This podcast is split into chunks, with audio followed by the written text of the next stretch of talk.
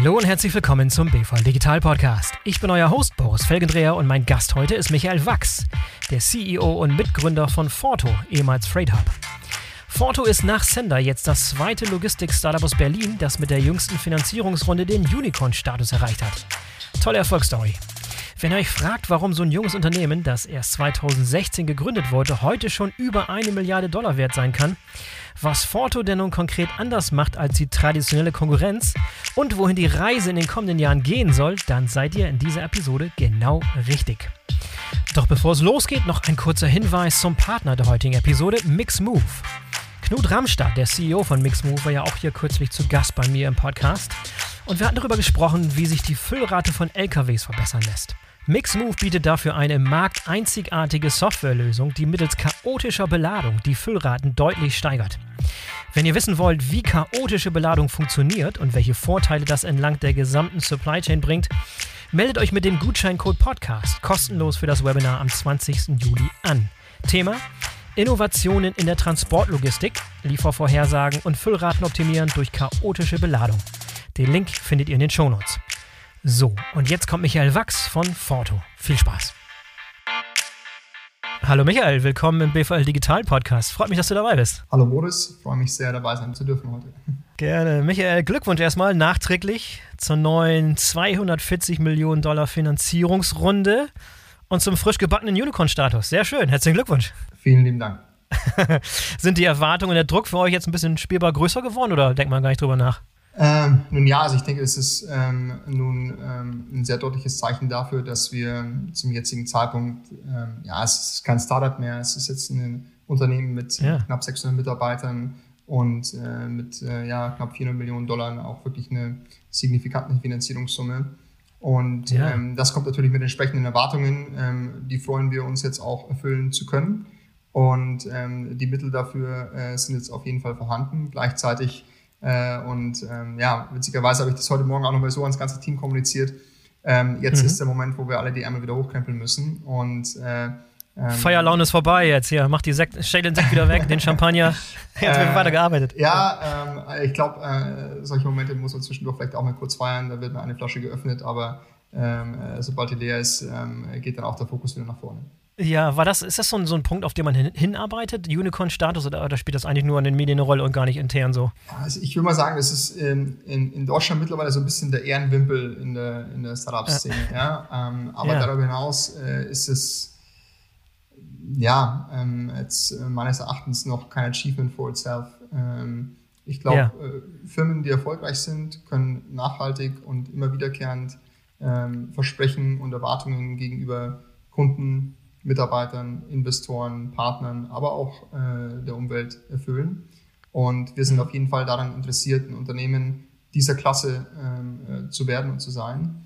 Ähm, und dementsprechend ist für uns jetzt äh, quasi so ein kurzfristiger Meilenstein äh, bestimmt etwas, was man mal kurz feiern darf, weil es eine Bestätigung dafür ist, wie wir bisher executed haben ähm, und vor allem auch für das Team, das wir zusammenstellen konnten. Aber gleichzeitig ist jetzt der Blick natürlich nach vorne gerichtet und äh, geht es uns darum, wirklich ähm, äh, lang anhaltenden und nachhaltigen Wandel ähm, äh, herbeizuführen. Und äh, dafür ist es äh, ziemlich bedeutungslos. Ja, und vor allem auch Wahnsinn, wie schnell das alles ging. Ne? Ich meine, seit 2016 ist angefangen, gerade fünf Jahre dabei. Also hätte sie das damals erträumen lassen, dass, dass es irgendwann überhaupt mal möglich ist, dass es Unicorns, Startups im Logistikbereich aus Deutschland gibt, die fünf Jahre später schon irgendwie so hoch bewertet werden und, und in die so viel Hoffnung gelegt wird? Also ich glaube, es sind immer mit der ganz klaren Überzeugung an die Sache rangegangen, dass es möglich ist, eine Firma, die auch noch weitaus größer ist als als das, was heute quasi durch die Bewertung reflektiert ist, ähm, zu bauen. Und mhm. es war auch der Grund dafür, dass wir gesagt haben, hey, Digitalisierung in der Logistik, wirklich das ein einfaches Verschiffen von Fracht im äh, B2B-Sektor über eine äh, ganzheitliche Plattform ähm, bringt ein Potenzial mit, äh, wo man auch eine 40, 50 Milliarden Firma bauen kann. Und ja. darum sind wir so wahnsinnig, ja, wahnsinnig begeistert, ähm, dem Ganzen nachgehen zu können und zu dürfen. Ähm, dementsprechend haben wir bestimmt immer ein bisschen darauf gehofft. Ähm, jetzt aber natürlich dem Ganzen mit der Finanzierungssumme und vor allem auch den Möglichkeiten, die damit einherkommen, nochmal einen Schritt näher zu kommen, ist, ist, ist toll. Aber gleichzeitig, wie gesagt, es ist jetzt nochmal irgendwie drei Viertel von dem Kapital, das wir bisher ausgegeben haben, das jetzt aktuell auf dem Konto liegt. Sprich, der größte Teil der Reise ist immer noch vor uns. Die größten ja. Möglichkeiten liegen noch vor uns. Ähm, die Erwartungen sind hoch und auch ähm, äh, das Erfüllen dieser Erwartungen müssen wir jetzt erstmal unter Beweis stellen.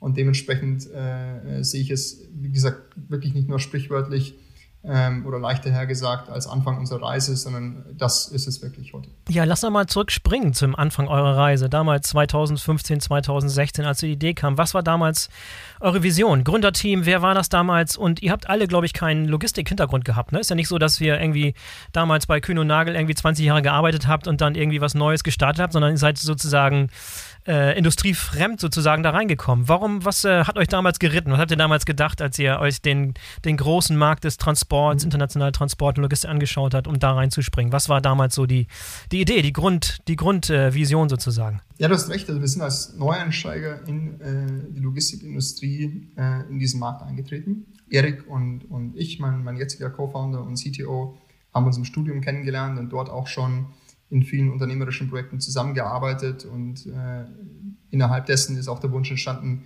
mal eben auch eine gemeinsame Firma aufzubauen.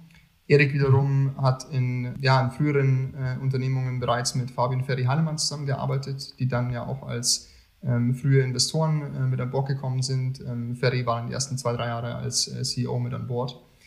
Und ähm, wir haben damals uns zum Ziel gesetzt, die größte globale digitale Logistikplattform zu werden, mhm. weil wir ein massives Potenzial darin gesehen haben, Prozesse in der Speditionswelt zu digitalisieren und die 170 Millionen Container, die heute um die Welt geschickt werden, über Prozesse von End-zu-End -End abzuwickeln, die sehr viel stärker automatisiert und digitalisiert sind, äh, womit ähm, Fehleranfälligkeit rausgenommen werden kann, die Zuverlässigkeit steigt und sich Kunden wieder voll auf das Wachstum ihres Geschäfts konzentrieren können. Mhm. Und ähm, mit diesem Wunsch sind wir damals eingestiegen. Erik und ich sind dann wirklich ähm, mehr oder weniger durch die Ausbildung zum Speditionskaufmann, haben äh, Band 1 bis 5, äh, äh, Import, Export, äh, Zollabwicklung etc.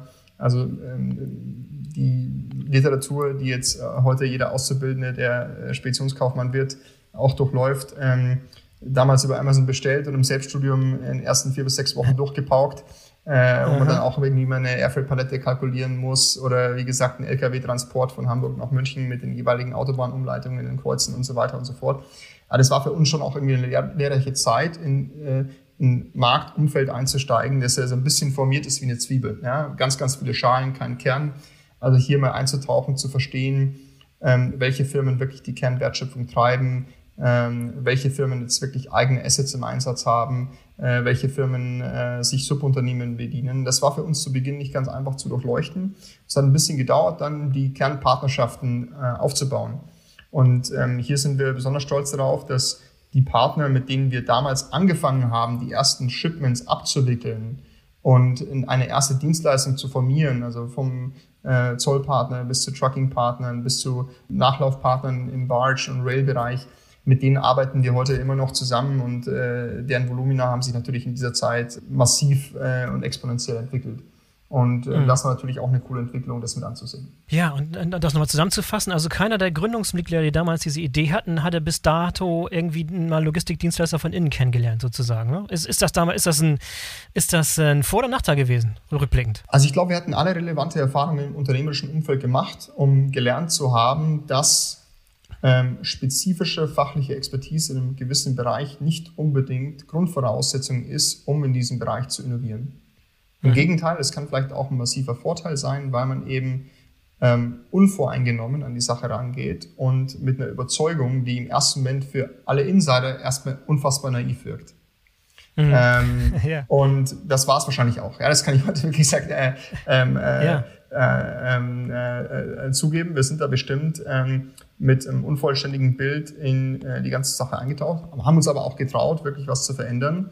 Und im Laufe der letzten Jahre äh, natürlich immer mehr Experten mit an Bord geholt, die die letzten 15 Jahre Seefracht angekauft haben, die letzten 20 Jahre Operations in Asien aufgebaut haben, absolute Luftfrachtexperten sind, äh, die letzten 20 Jahre Kunden in dem Umfeld betreut haben ähm, und, so, und so weiter und so fort. Also wir haben wirklich ein extrem ähm, starkes Team zusammengestellt aus einerseits Logistikexperten, die mhm. quasi auch mit dem äh, äh, entsprechenden Steigeruch und äh, der ähm, langjährigen Erfahrung in diesem Segment äh, mit dazugestoßen sind. und gleichzeitig aber auch äh, technologieaffinen äh, ähm, Youngsters, die, was ich die letzten drei Jahre bei Spotify äh, den äh, Algorithmus äh, der Radiofunktion mitentwickelt haben. Ja, und ich glaube, das Aha. ist eben eine einzigartige Kombination an Leuten, die wir hier Mischung, jetzt ja. äh, an mittlerweile mehr als zwölf Standorten zusammenbringen konnten und die hier natürlich eine wahnsinnige äh, Innovationsleistung äh, betrieben haben die letzten Jahre und auch wahnsinnig viel Potenzial im Sinne von kreativen Ideen zur Weiterentwicklung der jetzigen Plattform mitbringen. Und als ihr damals so die ersten Kontakte mit potenziellen Kunden hattet, was war so da typischerweise so die größten Painpoints, die die hatten? Was, was war so die größten Probleme, die die mit traditionellen Lösungen hatten, die, die offensichtlicherweise ins Auge gesprungen sind, worauf ihr euch gestürzt habt? Ich glaube, das größte Problem, das viele Kunden nach wie vor haben und damals sehr stark hatten, ähm, die mit herkömmlichen Partnern zusammenarbeiten, war zunächst mal die fehlende Zuverlässigkeit. Sprich, Du hast einen sehr komplexen Prozess mit unfassbar vielen unterschiedlichen Parteien, wo eigentlich immer wieder was schief geht. Der Zulieferer ähm, stellt die Ware eine Woche zu spät zur Verfügung. Dann ist, äh, hat der Trucking-Partner in, in China, der die Ware eigentlich von der ähm, Fertigungsstätte zum Hafen bringen soll, äh, eine Reifenpanne auf der Autobahn. Äh, dann äh, gibt es einen Rollover für eine Woche, ähm, ähm, weil das äh, Schiff, auf dem das Shipment eigentlich hätte gebucht werden sollen, voll ist. Ähm, dann äh, gibt es die Überfahrt, aber der eigentliche Hafen in äh, Le Havre oder in Barcelona wird geskippt, weil dort gerade gestreikt wird. Also es gibt so viele unterschiedliche Fehlerquellen, für die der eigentliche Service Provider bzw. Dienstleister auf Speditionsseite teilweise gar nichts kann. Nur es ist eben extrem schwer nachvollziehbar, wenn der Kunde Informationen zu seinem Shipment nicht von seinem eigentlichen Partner bekommt, sondern nur über Umwege oder gar nicht.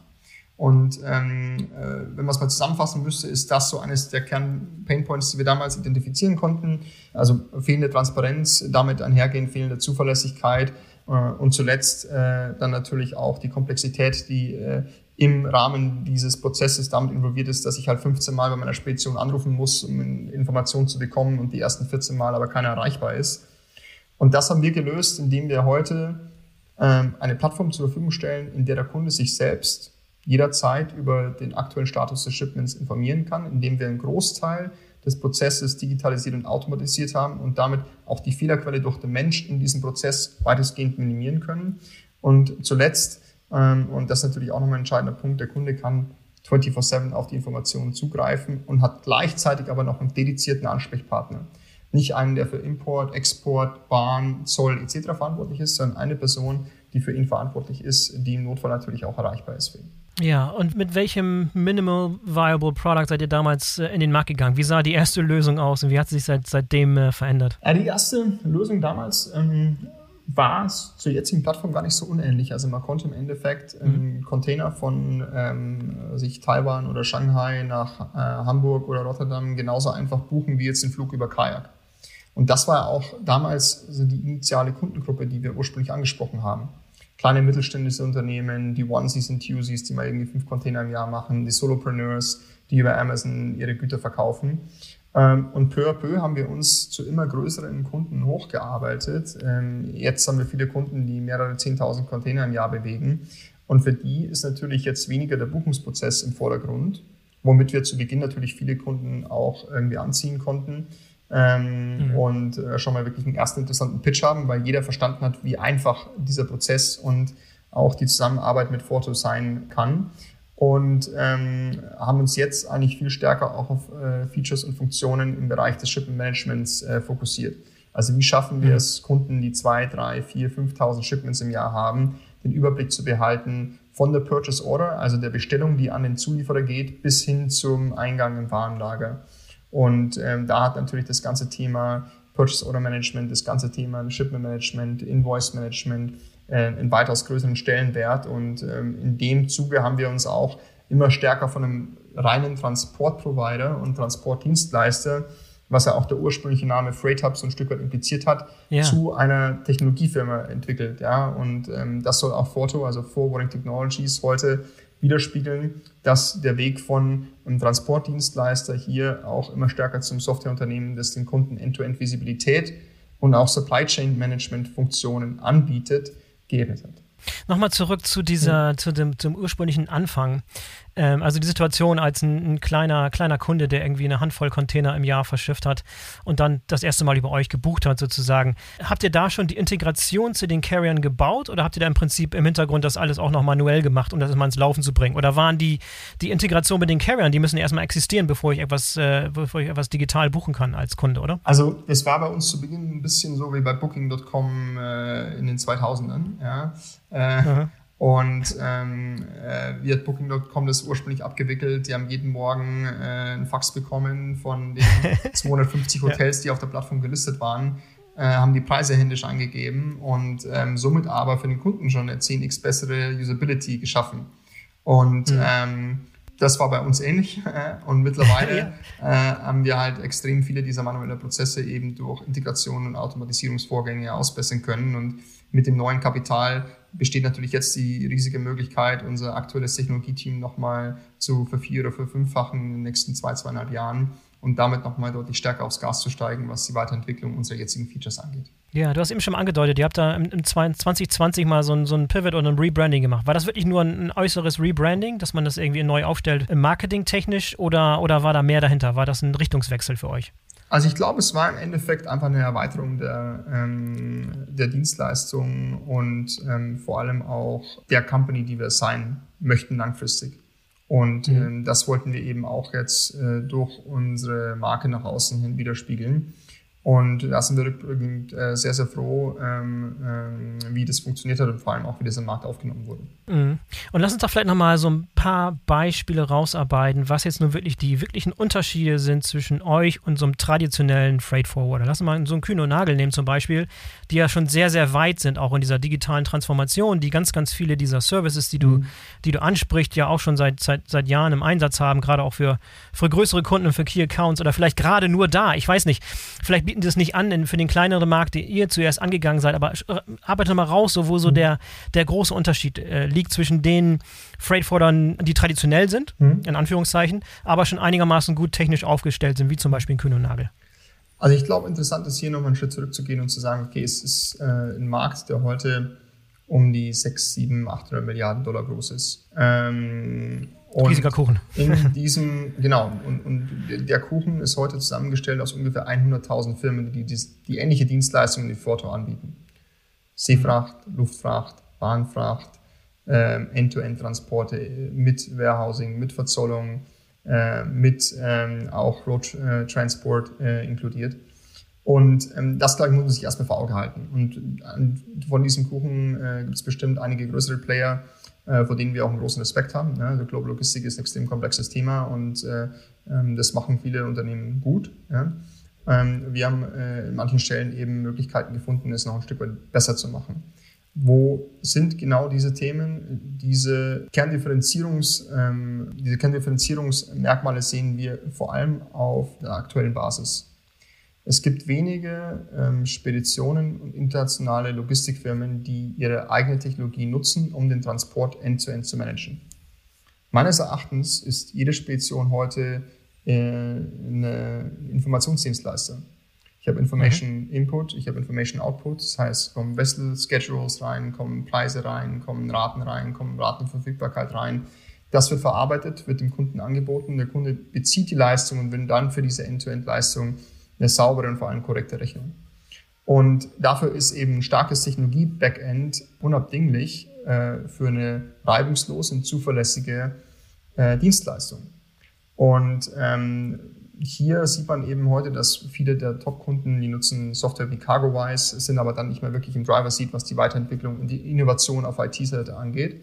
Und es gibt nur wenige Ausnahmen an Speditionsfirmen, die hier wirklich auch das Backend unter Kontrolle haben.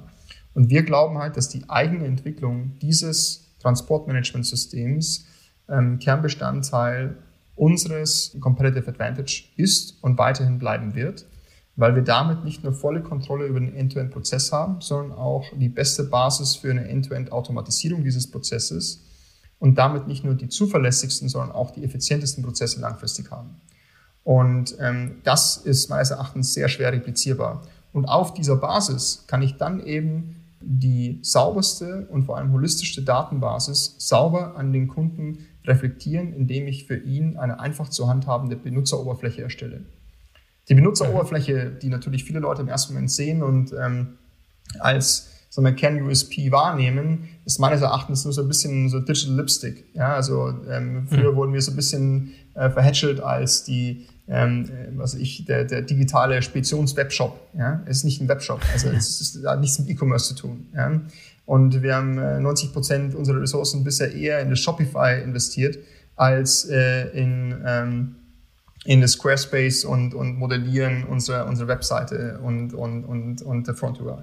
Und wenn jetzt mal nochmal äh, den Vergleich wagst mit vergleichbaren digitalen Freightforwardern, ich glaube, der große Bruder, das große Vorbild, der, der große Platz ist ein bisschen Flexport, würdest du ähnlich sehen? Flexport USA, ein bisschen weiter, ein bisschen früher dran gewesen. Ähnliches Modell oder, oder nicht vergleichbar? Also zunächst würde ich jetzt bei Flexport nicht als Vorbild bezeichnen. Ähm, ähm, also ich glaube auch, ähm, das Team dort hat ähm, gute Arbeit geleistet, tolles Team zusammengestellt und äh, ja auch eine äh, nicht nur betrachtliche Summe in Geld eingesammelt, sondern auch wirklich äh, mittlerweile ein, ein sizable Business aufgebaut. Gleichzeitig äh, 95 Prozent derer Volumina heute werden transportiert China äh, in Richtung USA ähm, und äh, dementsprechend ist Flexport für uns heute kein Wettbewerb. Ne? Und innerhalb Europas sehen wir jetzt eigentlich keinen signifikanten anderen Player neben Forto. Es gibt in China noch Inchina, ähm, auch ein gut finanziertes Startup äh, in der digitalen Speditionswelt. Ähm, und äh, meine starke Hypothese ist, dass all diese drei Firmen nach wie vor einen sehr starken Home-Footprint behalten werden. In China, in China und Asien, Flexport in USA, Forto in Europa, aber in drei bis fünf Jahren alle zum Global Player werden. Flexport mhm. macht heute schon ein bisschen Business in Europa. China wird äh, stärker nach Europa kommen und vor allem auch sehr viel stärker in die USA. Und dementsprechend, äh, denke ich, wird es auch einen Punkt geben, wo diese Firmen vielleicht auch nochmal enger zusammenarbeiten ähm, und dann wirklich voll digitalisierte End-to-End-Lösungen darstellen. Das heißt, äh, auch eventuell in Kombination mit Trucking-Firmen, so wie äh, Flexport, das ja jetzt auch vor einer Woche schon zusammen mit Convoy äh, verkündet hat, meines Erachtens ein super logischer und, und äh, bereits seit langem vorhersehbarer Schritt, äh, dass es hier engere mhm. Partnerschaften gibt zwischen Playern, die eben unterschiedliche proprietäre Daten sammeln konnten und diese dann äh, gegenseitig ihren Kunden zur Verfügung stellen können. Das ähm, wirft natürlich die Frage auf, wann äh, kommt die erste Kooperation mit Sender zustande? Wenn Flexport und Convoy, dann würden ja eigentlich äh, Forto und, und Sender ganz gut zusammenpassen. Äh, das schmeichelt mir, weil wir äh, vor Sender auf jeden Fall einen sehr großen Respekt haben und äh, die haben auf ja. jeden Fall eine sehr coole Company aufgebaut. Bin mit David seit sehr vielen Jahren, ähm, äh, wie auch Julius und Nico, sehr gut befreundet. Und ähm, ja, wir haben uns witzigerweise vor fünf Jahren mal im Flieger kennengelernt, als er das erste Pitch-Deck für Sender und ich das erste Pitch-Deck für Foto, beziehungsweise damals auf Freight Hub gebaut haben. Und äh, sind seit dem äh, Moment äh, ist da echt eine coole Freundschaft daraus entstanden. Ähm, wohin das Ganze mal führt, ist, glaube ich, zum jetzigen Zeitpunkt noch nicht absehbar. Ähm, aber ja, die Dienstleistungen sind in vielerlei Hinsicht sehr komplementär. Ja, nochmal zurückgehen auf diesen, diesen Vergleich mit den großen Logistikdienstleistern. Jedes Mal, wenn ich mit denen spreche über die aufkommende Konkurrenz in Anführungszeichen von digitalen Freightwatern, sind alle total entspannt, weil wahrscheinlich äh, geboren aus der Tatsache, dass der Markt einfach so riesengroß ist und sehr, sehr zersplittert und dass irgendwie die Wahrnehmung ist, da ist genug Platz für, für alle irgendwie. Seht ihr das ähnlich? Also ich glaube nicht, dass da irgendwie, äh, keiner hat da ein besonders ausgeprägtes Konkurrenzdenken. Liegt daran, dass der Markt so enorm groß ist und für jeden da ein Platz da ist? Ich kann jetzt ähm, aktuell wenig Einblicke in den Boardroom der Top 10 äh, Speditionen. Ich kann mir nicht vorstellen, dass ähm, das Thema Digital Freight Forwarding dort ein wenig bis kaum diskutiertes Thema ist, äh, vor allem nachdem die Finanzierungssummen stetig steigen und vor allem natürlich auch ein paar der großen äh, bestimmt auch gespürt haben, dass an der einen oder anderen Stelle äh, Geschäft fehlt. Gleichzeitig, ähm, wie du gesagt hast, ist die Industrie so groß, dass jeder für sich da, glaube ich, auch eine ganz gute Position gefunden hat. Und viele der großen Top 10, äh, Top 20 bestimmt jetzt weniger die digitalen Player fürchten, ähm, als äh, sich äh, gegenseitig. Ja. Ich glaube, die Firmen, die aktuell wirklich am stärksten darunter leiden, sind ähm, mittelständische Betriebe zwischen irgendwie 20 und 500 Mitarbeiter, die selbst aus eigenen Mitteln nicht innovieren können, die einen sehr limitierten Access zu Talent haben, die ähm, nicht unbedingt die Scale haben, die jetzt ein Global Top 10 Player hat im, im Bereich Einkauf, im Bereich Pricing und äh, auch keinerlei Mittel, das irgendwie auch nur kurzfristig oder mittelfristig zu kompensieren. Ähm, sprich, meine starke Hypothese wäre, dass von diesen 100.000 äh, unterschiedlichen Playern langfristig äh, nur eine sehr, sehr geringe Anzahl überleben wird. Das werden jetzt nicht fünf, das werden jetzt nicht zehn, aber es werden vielleicht wenige Tausende äh, sein. Ich hatte ja David Notacker auch schon zweimal hier in, in, diesem, in diesem Podcast, Ach, cool. aber so ausführlich mit, mit, mit, David, mit David gesprochen. Und eine der Strategien, die er beschrieben hat, ist ja, ist ja auch die, dass sie sich jetzt auch verstärkt irgendwie kleinere Speditionen oder mittelgroße Speditionen, traditionelle Speditionen, in Anführungszeichen, mhm. angucken und die zum Teil auch, auch kaufen wollen, um sich ein bisschen auch die, die Expertise einzukaufen, auch die bestehenden Geschäftsbeziehungen, die da für sein Geschäftsmodell besonders wichtig sind. Kommt das für euch auch in Frage? Ist das für euch wichtig? Kannst du dir vorstellen, dass ihr in Zukunft ein bisschen so Akquisitionen betreibt und in traditionellen professionelle Player aufkauft, um da äh, auf so in solche Art und Weise zu wachsen? Ähm, also wir haben in der Vergangenheit auch schon kleinere Partner-Speditionen gekauft, die wir als komplementär und ähm, sehr gut passend erachtet haben. Ich würde mal zum jetzigen Zeitpunkt sagen wollen, dass es jetzt kein Thema ist, das wir komplett ausschließen möchten, aber es ist zum jetzigen Zeitpunkt auch nicht im, im Fokus unserer Strategie. Ähm, ich denke, wenn es da einfach ähm, passende äh, äh, passende Cases gibt, werden wir uns das sehr, sehr genau anschauen. Aber wie gesagt, ich glaube, es ist jetzt im Gegensatz zu Sender kein Kernbestandteil unserer aktuellen Wachstumsstrategie. Mhm. Ja, lass uns mal eingehen ein bisschen auf die, auf die Funktionalitäten. Du hast es vorhin schon mal ein bisschen angedeutet, was momentan heute Stand 2021 auf der Plattform möglich ist. Lass uns mal ein bisschen tiefer eintauchen, ein bisschen ins Detail gehen. Beschreib mal die, die Lösung. Erstmal grob so, welche Lösungsbereiche gibt es und dann ein paar, ein paar bisschen konkreter einzugehen. Also ich würde mal sagen, die, die Software ist grob in, in zwei Teile aufgeteilt. Ja. Ähm, zum einen das Backend, also unser Transportmanagementsystem, ähm, das mhm ähm, vollabdeckend äh, nicht nur ein, ein, Partnerportal, aber eben auch ein Ratenmanagementsystem abdeckt und äh, gleichzeitig eben das Frontend zum Kunden hin, mit dem der Kunde äh, quasi seine Supply Chain Management äh, managen kann. Wenn ich jetzt mhm. nochmal beim zweiten Teil etwas ins Detail gehe, ähm, haben wir hier also ausgehend von einem Purchase Order Management System, wo der Kunde seine Bestellungen an den Supplier äh, vollständig verwalten kann, bis hin zur Buchung, äh, also Quotierung und Buchung der Fracht, der Buchung der Fracht, äh, der, der, ähm, dem eigenen Shipment-Management, ähm, sprich der Bereitstellung und, und Hochladen unterschiedlicher Dokumente und des Dokumentenmanagements für die jeweilige Fracht, bis hin dann zur Auslieferung der jeweiligen Shipments an die Zielwarenlager, kann der Kunde diese Prozesse alle holistisch über die Plattform abbilden. Welche Möglichkeiten der, der Datenanalyse ergeben sich da? Ein Beispiel ist, ähm, wenn ich, äh, ich kann mir zum Beispiel anschauen, äh, in, in, im letzten Jahr für wie viele meiner Container muss ich Demurrage und Detention bezahlen? Wie viele meiner Container sind aktuell in Transit? Wie viele meiner äh, Container sind aktuell im Nachlauf? Und das sind alles äh, Themen, ähm, die wir für den Kunden standardmäßig zur Verfügung stellen. Äh, mit größeren Kunden haben wir aber auch Quarterly Business Reviews, wo wir wirklich ins Detail gehen können und dann auf Terminal-Basis oder auf Supplier-Basis aufzeigen können, welche Bahn zu spät kamen, äh, welche Möglichkeiten, Verbesserungspotenziale wir hier aufzeigen würden und ähm, wie der Kunde hier langfristig seine Supply Chain resilienter und robuster aufstellen kann. Gibt es Unternehmen von, von einigermaßen großer Größe, die ihre gesamte Supply Chain über die Plattform abwickeln und managen? Ja, gibt es. Gibt es ein, ein, paar Beispiele? Kannst du schon ein paar Kundenbeispiele also es gibt nennen? Ein paar, es gibt ein paar öffentliche Beispiele. Normalerweise gehen wir jetzt nicht mit einem Kundennamen hausieren, aber ähm, ja. ich glaube, es ist ähm, bekannt, dass wir seit äh, sehr langer Zeit sehr intensiv mit Home24 zusammenarbeiten. Weitere Unternehmen aus der E-Commerce-Welt, Zalando, MyToys, weitere Unternehmen aus der eher Industrial Goods-Ecke sind hier, was ich, Unternehmen wie ThyssenKrupp unter anderem, äh, mit denen wir ähm, äh, Shipments machen. Und äh, zu guter Letzt machen wir immer wieder auch mal Export-Shipments aus Deutschland raus ähm, hier teilweise auch äh, mitunter auch mehr Commodities. Wie würdest du euren Sweet Spot beschreiben? Wo ist momentan euer Fokus? Was ist so die Industrie oder beziehungsweise die Unternehmensgröße, die so bei euch so richtig gut reinpasst? Das sind alle Kunden, die zwischen 200 und 5000 Container importieren, exportieren, beziehungsweise eine ähnliche Menge Luftfracht äh, importieren, äh, exportieren im Sinne von sagen wir, Transportkosten, die, die dafür auflaufen. Und äh, das eben bezogen auf äh, die Länder, in denen wir aktuell aktiv sind, ähm, das ist Dänemark, das ist äh, die Niederlande, das ist Österreich, Schweiz, Deutschland, ähm, aber auch Spanien.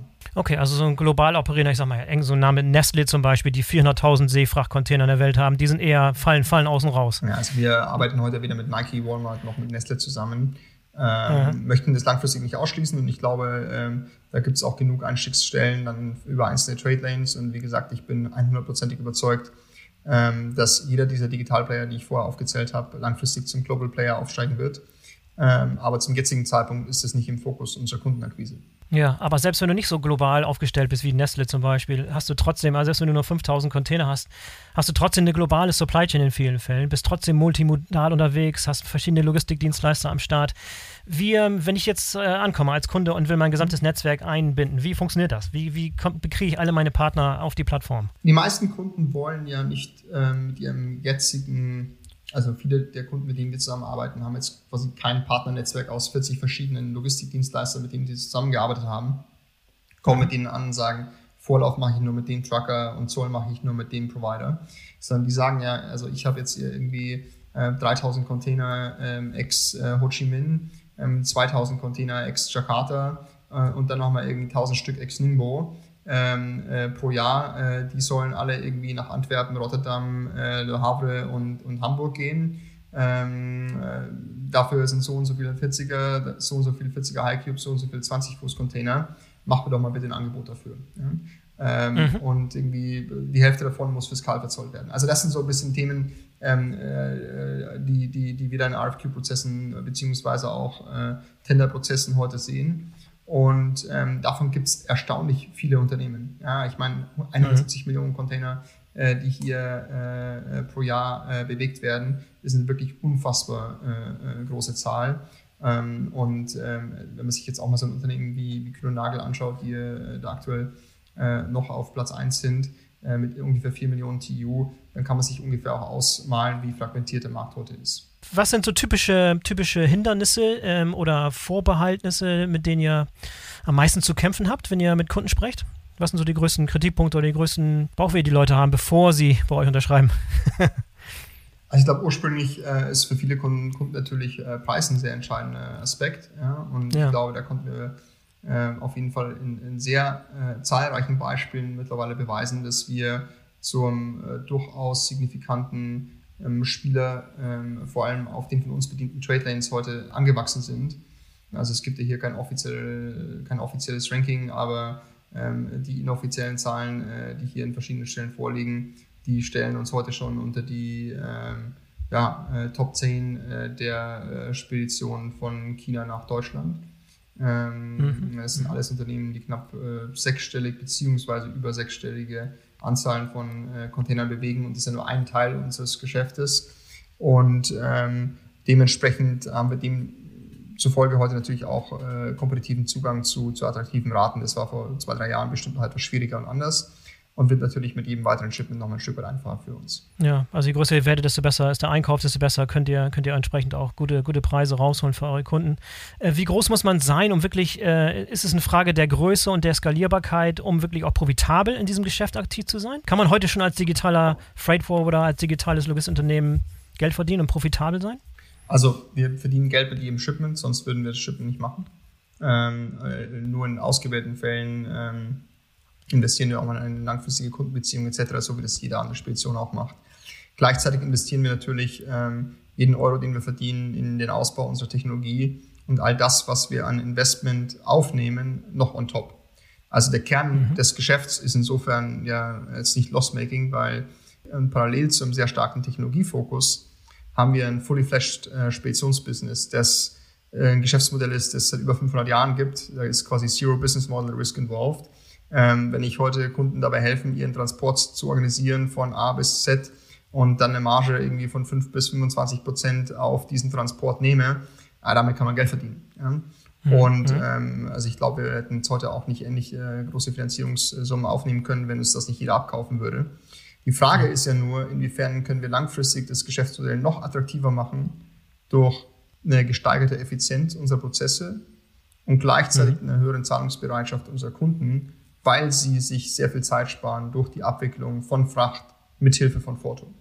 Wenn du jetzt mal zurückblickst auf die letzten 18 Monate, haben wir mhm. gar nicht drüber gesprochen, da hat sich ja nur einiges auch getan und jetzt kommt noch diese ganze, das ganze Chaos im, im Seefrachtbereich dazu. Beschreib mal aus deiner Sicht, was da in den letzten 18 Monaten los gewesen ist in Bezug auf Corona und dann nach oben on top sozusagen die ganze, das ganze Chaos, was im, im, im Global Ocean Freight Markt gerade herrscht. Ja, persönlich kann ich nur sagen, dass es also mit Abstand die anspruchsvollsten und intensivsten, gleichzeitig aber auch lehrreichsten 18 Monate meiner bestimmt jetzt auch irgendwie noch ähm, jungen äh, beruflichen äh, Laufbahn waren und teilweise auch noch sind. Und ich glaube, da ist ganz viel ähm, zusammengekommen. Also von dem Ausbruch der ersten Covid-Fälle Anfang Januar letztes Jahr in unseren chinesischen Offices, wo wir natürlich besorgt waren. Damals war das ja noch so ein bisschen die schwarze Gefahr aus Asien. Keiner wusste, was ist jetzt Corona, also ist es jetzt irgendwie der 17. Virus, der aus China kommt, ähm, oder eine ernsthafte globale Bedrohung. Ähm, also ich, äh, wir haben am 15., 16. Januar damals alle Büros in China dann dicht gemacht und haben ja auch schon bevor der Virus dann quasi äh, vollständig in Europa ankam, äh, Mitte März, äh, die ersten Ausläufe davon spürbar mitbekommen. Ähm, dann im März ging es natürlich weiter. Äh, wir hatten unser Board-Meeting einen Tag, nachdem der DAX damals über 10% abgekracht ist. Da war die Stimmung natürlich auch am Turm. äh, und äh, ähm, zu dem Zeitpunkt ähm, war äh, noch nicht ganz klar, wie sich jetzt natürlich auch die gesamtwirtschaftliche Lage weiterentwickeln wird und ähm, der ganze Venture Capital Markt. Und zu dem Zeitpunkt war aber klar, dass jeder erstmal unfassbar viel Angst hatte und extrem großen Respekt vor dem, was passieren kann. Und die einhellige Meinung damals, äh, würde ich behaupten wollen, war eher, dass eher dunkle Zeiten bevorstehen. Manche haben vielleicht sogar von einer Eiszeit gesprochen, ja, die in dem Moment ja. dann auch einen undefinierbaren Zeitraum mit sich ziehen würde. Und äh, ja, das hat sich dann doch nochmal deutlich anders entwickelt, ja, ähm, was ja auch teilweise dazu führt, dass heute die Probleme in der Seefracht und vor allem auch die Kapazitätsengpässe, die, die unvorstellbare Ausmaße angenommen haben, ähm, herbeigeführt hat. Ja, also damals ähm, im März, April wurden auch viele Sailings gestrichen. Kein Mensch hätte gedacht, dass äh, der Konsum ähnlich stark äh, wieder anzieht äh, oder vor allem auch durch Lockdown-Maßnahmen anzieht. Ja, Leute, die sich dann, die brauchen dann eine neue Küche, eine neue Couch, da wird dann zu Hause renoviert, die Kinder bekommen Trampolin, weil man nicht in Urlaub fährt, zu Hause wird ein Pool aufgestellt, ähm, äh, der Winter wird ein bisschen mit einer neuen PlayStation 5 und einem größeren Fernseher versüßt und ja, all of a sudden merkt man halt, dass äh, 30, 40 Prozent der Waren auf den Weltmeeren unterwegs sind Zwischendurch parkt dann noch jemand ein Schiff im Suezkanal, womit dann irgendwie für 10, 14 Tage der komplette Verkehr zwischen Asien und Europa blockiert wird. Und dann, ja, äh, all of a sudden kommt Covid wieder nach China zurück und der Hafen in Yantian wird für einige Tage blockiert. 30, 40 Schiffe, die in Schlange stehen und damit Average Container-Umlaufzeit von irgendwie 30, 40 Tage auf über irgendwie 50, 60 Tage in, in, in den äh, meist frequentierten Trade Lanes, damit Engpässe von nicht nur Leer-Equipment, sondern natürlich aber auch ähm, durch äh, längere, längere Sailings und Engpässe, Verzögerungen entlang dieser Reisen massive Engpässe auf äh, den hochfrequentiertesten Trade Lanes heutzutage. Und damit Trade, also Freight Rates von über 20.000 Dollar, die kein ja. Mensch vor eineinhalb Jahren vorher gesehen hätte. Und ja. also ich glaube, das ist ähm, äh, in dem Moment auch, äh, kann man sich vielleicht ein bisschen ausmalen, was da bei uns los war. Ja, wir haben in den letzten 18 Monaten über 300 Leute angestellt, fully remote. Äh, wir haben in der Zeit jetzt äh, ja insgesamt äh, knapp 300 Millionen Dollar Kapital eingesammelt. Ja, das sind äh, 80 Prozent, 85 äh, Prozent von dem Geld, das wir insgesamt eingesammelt haben. Wir haben in der Zeit unser Leadership-Team komplett neu aufgestellt, umgebaut, erweitert. Und ähm, ähm, das waren jetzt auf jeden Fall sehr anspruchsvolle Zeiten, die bestimmt noch nicht zu Ende sind. Und äh, ja, wo ich zum einen mal ein ganz großes Dankeschön auch ans Team richten möchte, aber vor allem natürlich auch an unsere Kunden, die in der Zeit äh, diese Phasen mit uns durchgestanden haben. Wahnsinn, was ein Jahr, was ein Jahr.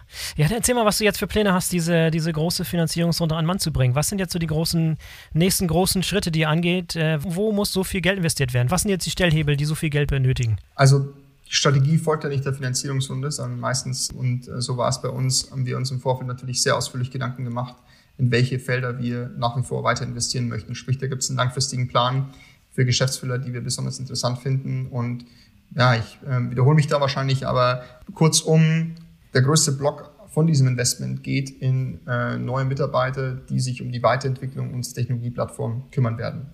Software. Engineers, mhm. Product Managers, und äh, darüber hinaus werden wir sehr stark in Europa expandieren, sprich weitere Vertriebs-, Operations, äh, Mitarbeiter, aber natürlich auch Procurement und äh, Partnermanager mit an Bord holen, die uns helfen, ähm, hier nochmals zu verdeutlichen, ähm, wer die Nummer eins im digitalen Freight Forwarding in Europa ist.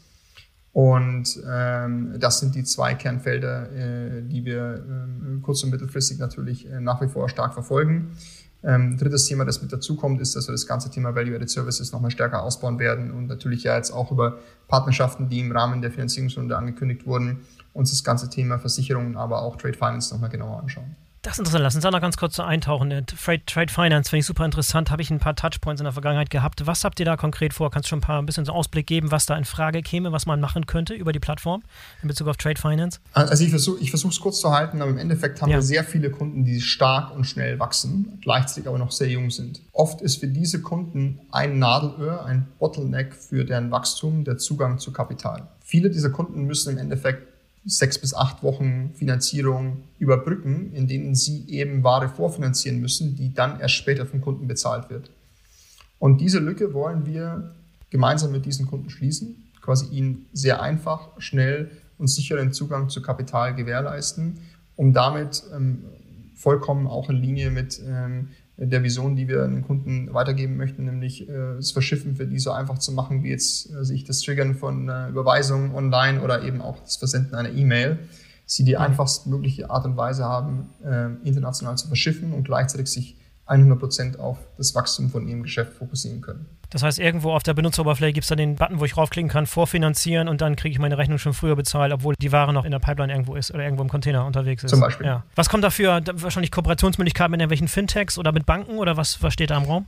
Einer der Investoren, die jetzt in dieser Runde zugestoßen sind, ist City Ventures, also im Endeffekt ein Arm äh, der Citibank, die einer der weltweit größten Trade Financing Provider ist und ähm, das ist auch einer deren Kernzukunftsthemen, die die da verfolgen, sprich da wird es bestimmt die, die ein oder anderen Gespräche zu dem Thema geben. Ja, super spannend. Weit gekommen von der, von der ersten Plattform, wo man so ein paar Buchungen machen kann für die ersten Container aus China bis, äh, bis zu einer Plattform, die, die alles rundum bietet, bis zur Finanzierung. Coole Sache. Michael, wünsche euch viel, viel Erfolg. Äh, klingt super. Ich äh, bin sehr, sehr froh, dass ihr dieses Jahr so toll gemeistert habt. Da war viel los. Lasst erstmal sacken das Ganze und dann Ärmel, wieder hochkrempeln, wie du schon gesagt hast. Und ja, ich wünsche euch äh, extrem viel Erfolg und äh, ja, macht, macht das Beste draus. Boris, vielen lieben Dank und ja, die Ärmel sind hoch. Perfekt. Bis zum nächsten Mal. Mach's gut. Mach's gut. Bis bald. Tschüss. So, das war der BVL Digital Podcast mit Michael Wachs von Forto. Interessantes Unternehmen. Bin super gespannt, wie die sich so in den kommenden Jahren entwickeln werden. Falls ihr Interesse an dem BVL Digital Webinar mit Mixmove habt, das ich eingangs erwähnt hatte, dann geht bitte jetzt kurz in die Show Notes, denn dort findet ihr den Link. Am 20. Juli ist der Termin und es geht um das Thema Innovationen in der Transportlogistik, Liefervorhersagen und Füllraten optimieren durch chaotische Beladung. Mit dem Gutscheincode Podcast ist das Ganze für euch kostenlos. Ich hoffe, ihr seid dabei. In diesem Sinne, bis zum nächsten Mal, euer Boris Felgendreher.